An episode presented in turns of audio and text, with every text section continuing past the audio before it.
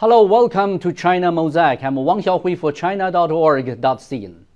May 4th this year is particularly significant to the Chinese because it marks the 100th anniversary of the May 4th movement.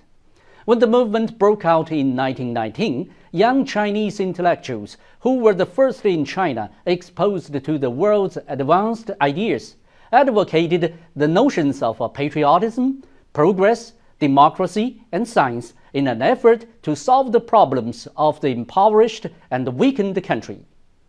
The dark night gave me black eyes, but I used them to seek the light. We may use this line, written by a young contemporary Chinese poet, to illustrate the thoughts and the behaviors of the Chinese youth in 1919. China saw a blossoming of new ideas around 1919 it was also during this period that a nearly complete system of modern concepts was established in China.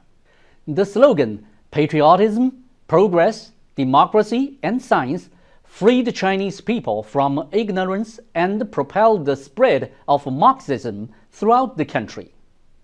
The May 4th movement provoked the awakening of the Chinese nation. It is not merely a social event, but also a milestone in China's history. It had a profound influence on the country's political, economic, social, ideological, and cultural development.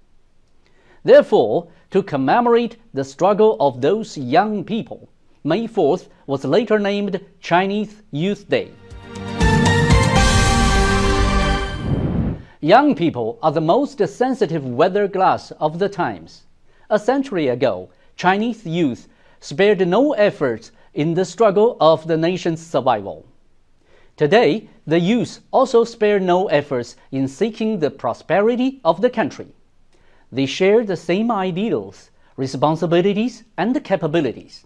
The spirit of the May 4th movement has been passed down from generation to generation. Compared with many Western countries, the history of China's modernization is not as long. Today, just like an energetic youth with the courage to innovate and the diligence to forge ahead, China itself will remain true to its original aspirations and seek happiness for all of its people with the history in mind. Thank you for watching.